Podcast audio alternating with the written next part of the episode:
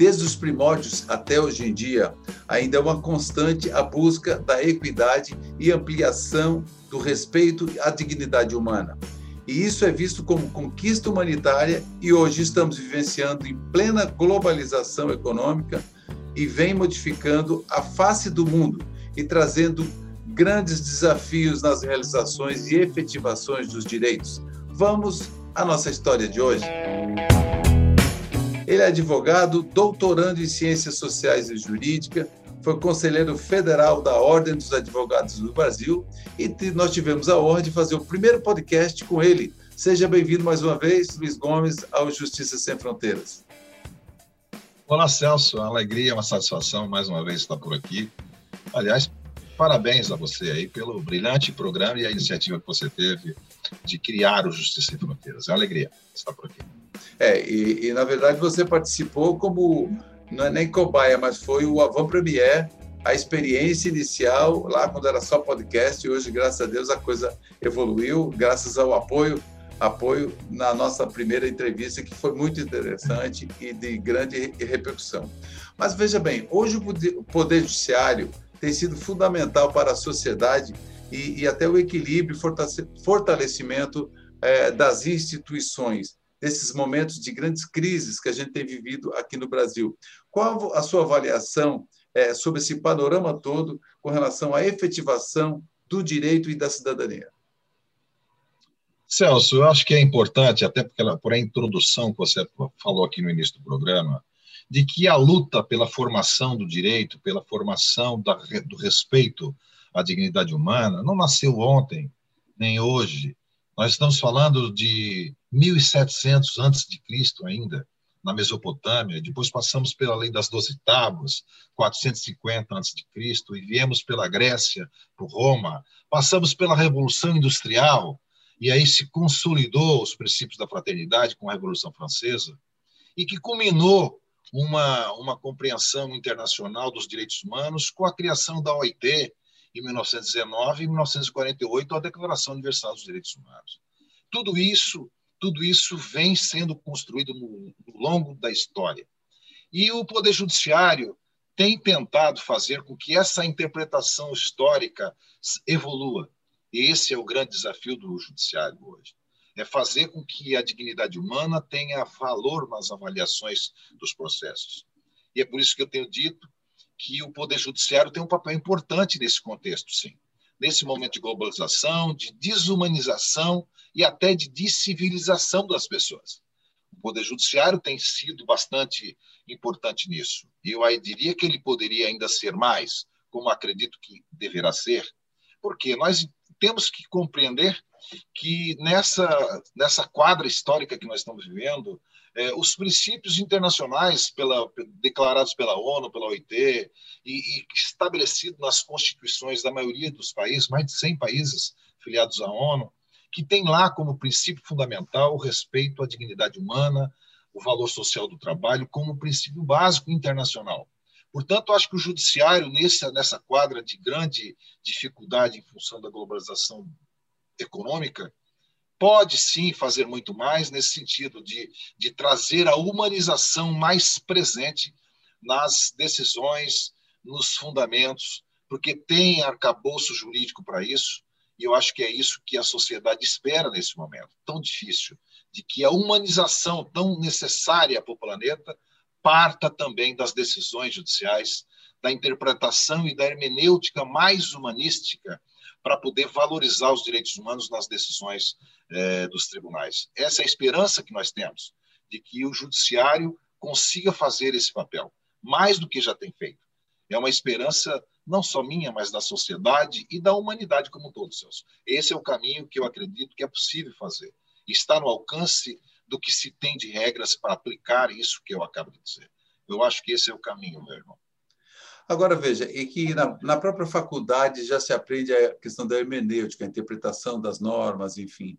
Isso hoje, por exemplo, é, é, cada ano, cada semestre, enfim, são novos advogados, começam a militância na advocacia.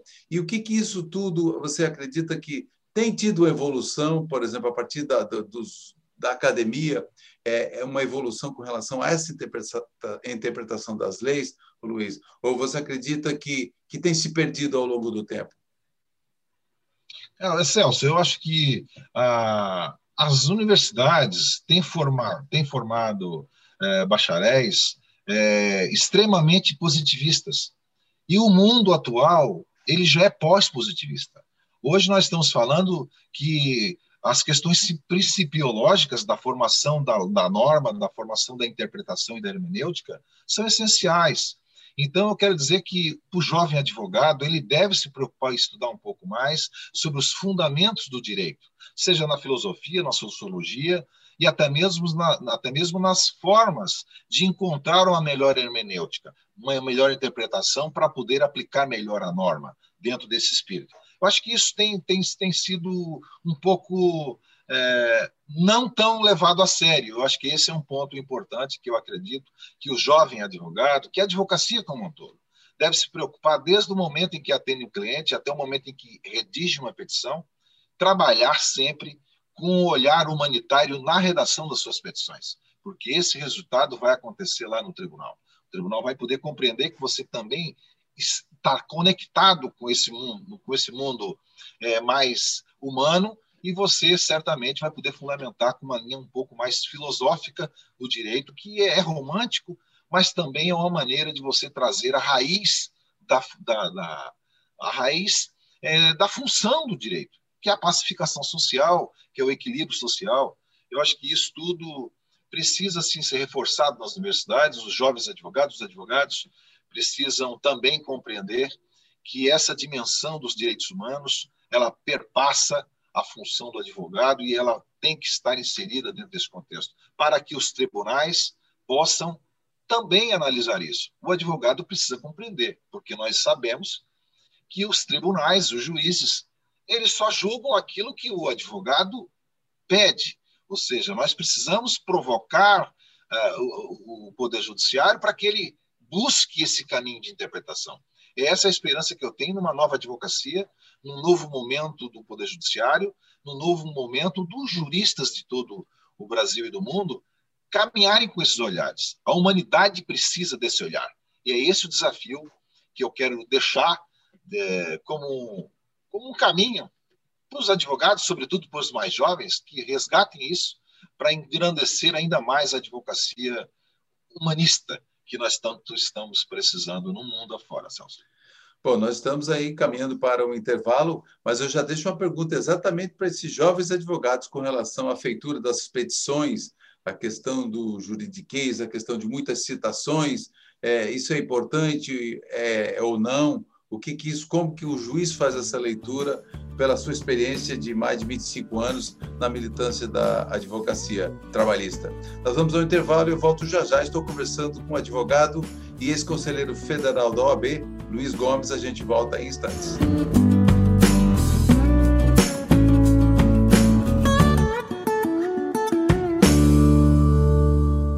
Estamos de volta. O nosso papo hoje aqui é com Luiz Gomes, advogado, que já teve a oportunidade de estar aqui no nosso primeiro podcast e agora voltando aqui no 18º podcast, agora sim, também em vídeo e na televisão.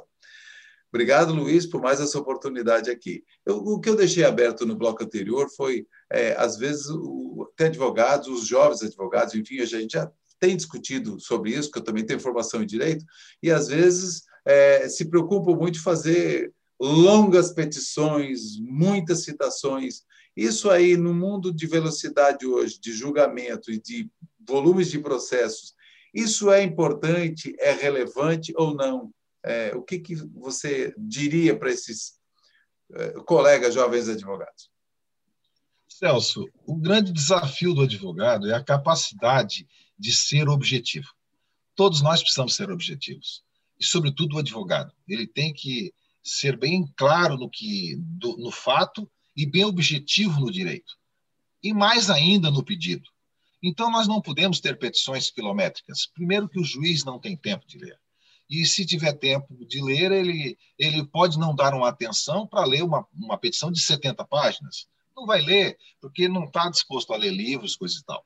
Eu acho que que nesse momento, nesse momento não, acho que sempre foi assim. A recomendação é que se faça petições é, concisas, objetivas, claras nos, seu, nos fatos, claras nos objetivos e nas fundamentações. As repetições de citações longas, normalmente, você pode até pegar um trecho pequeno de uma citação, colocar no contexto e colocar no rodapé o link da decisão do tribunal. Se o juiz quiser ver, ele clica no link e vai lá olhar. Mas é você é, não engorda agora é tudo ele, é, agora é tudo eletrônico, tudo eletrônico mesmo. Então é clicar tudo eletrônico. Tudo então você não tem que pegar não tem que pegar jurisprudência e encher a petição. Você cita a frase mais importante da decisão e coloca o link da decisão para que o juiz possa, inclusive, confirmar o que você está dizendo. Isso é ser objetivo. Então, uma petição de quatro laudas, no máximo cinco laudas, é possível você descrever um objetivo, um fundamento e um pedido. E ter, logicamente, o advogado sabe que o grande e importante é, momento do processo, além da petição, é a juntada de provas, ou seja, a juntada de provas dos argumentos que ele traz e o juiz está apto a poder compreender e a, a, e a parte ex-adversa se defender.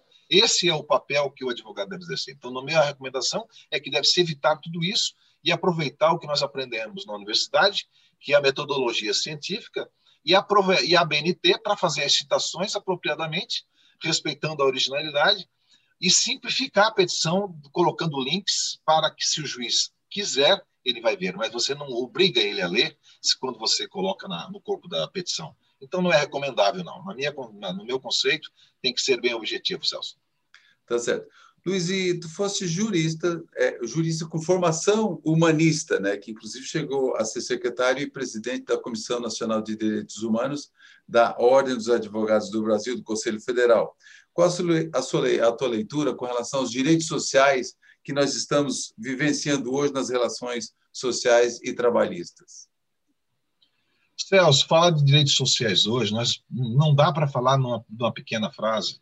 Nós estamos falando de um processo evolutivo, que nós tivemos uma grande evolução, como falamos no início, desde eh, antes de Cristo até a Idade Média, Idade Contemporânea e atual. E neste exato momento do mundo, que nós estamos vivendo uma crise internacional, seja do capital, seja, seja do trabalho, os direitos sociais são os primeiros a serem sacrificados. E o grande problema que nós estamos assistindo, e eu pelo menos estou estudando sobre isso, é sobre a, ao mesmo tempo em que o, que o capital se transnacionaliza, que ele perde fronteiras, os trabalhadores perdem a sua identidade. Então, nós estamos vivendo num momento de avanço do capital e diminuição da capacidade de organização dos trabalhadores, com a, com a diminuição da importância dos sindicatos, com a desorganização automática dos trabalhadores. Portanto, nós estamos começando a enfrentar um problema de direito social que não é só direito do trabalho, é um direito social na mais ampla acepção porque nós estamos eh, observando um grande exército de desempregados, não por, por escolha da própria empresa, é porque a tecnologia mudou o conceito de trabalho. E isso tudo tem influenciado nos direitos sociais. Então, eu acho que o momento é de grande reflexão, acho que nós temos que compreender esse novo momento da história da humanidade e que os direitos sociais, eu deixo de dizer que são apenas direitos sociais. Nós estamos falando da dignidade humana, nós estamos falando de valor social do trabalho. E quando eu falo de valor social do trabalho, eu não falo só para o trabalhador, eu falo para a empresa, porque se você olhar o artigo 170 da Constituição Federal, diz lá que um dos princípios da iniciativa privada é a valorização social do trabalho. Ao mesmo tempo que o artigo 5 também estabelece entre os direitos dos trabalhadores a valorização social do trabalho, está lá inclusive no preâmbulo da Constituição Federal. Portanto, nós estamos falando de uma coisa tão importante e que na hora de, de discutir todo esse contexto é, perverso que nós estamos vendo no mundo, isso está ficando em segundo plano. E eu acho que isso é uma preocupação constante para todos os pensadores, para todos os, os operários do direito, para todos os operários trabalhadores, porque tem que ter ferramentas. Eu costumo dizer, se me permite mais um minutinho, Claro. É de que há uma necessidade, Celso, na minha conceituação, diante desse contexto conflituoso entre o capital e o trabalho, uma necessidade de repensar a organização dos trabalhadores. Nós temos que repensar a organização da sociedade. Há uma maneira de enfrentar isso. A sociedade civil tem que se organizar para poder defender esses direitos sociais. Porque vida digna é um direito para todos, não é um direito só para quem está trabalhando. E, e direito do trabalho deixou de ser direito do trabalhador com carteira assinada. Hoje, direito do trabalho é todas as relações que envolvem trabalho, seja prestador de serviço, seja o pequeno empresário, seja o autônomo, seja um empregado de carteira assinada. Tudo é trabalho. Então, respeitar a dignidade e a valorização do trabalho como, como dignidade humana é fundamental. Então, acho que esse é o grande desafio que a humanidade enfrenta, Celso. Eu espero que esse, esse, esse momento de conflito, de fragilização, de, de desregulamentação e de precarização das relações sociais do trabalho sejam atenuados, sejam diminuídos e a gente consiga enxergar essa, essa possibilidade de olhar com outro olhar. Vamos perceber que é possível fazer diferente. É isso que eu espero e é isso que eu faço para que aconteça todos os dias. Temos que fazer diariamente um exercício, né, Luiz? Nós vamos ao intervalo e eu volto já já. Eu estou conversando com o advogado é, Luiz Gomes, e a gente volta já já falando sobre direitos sociais, que é coisa muito importante, e também a efetivação do direito. A gente volta em instantes.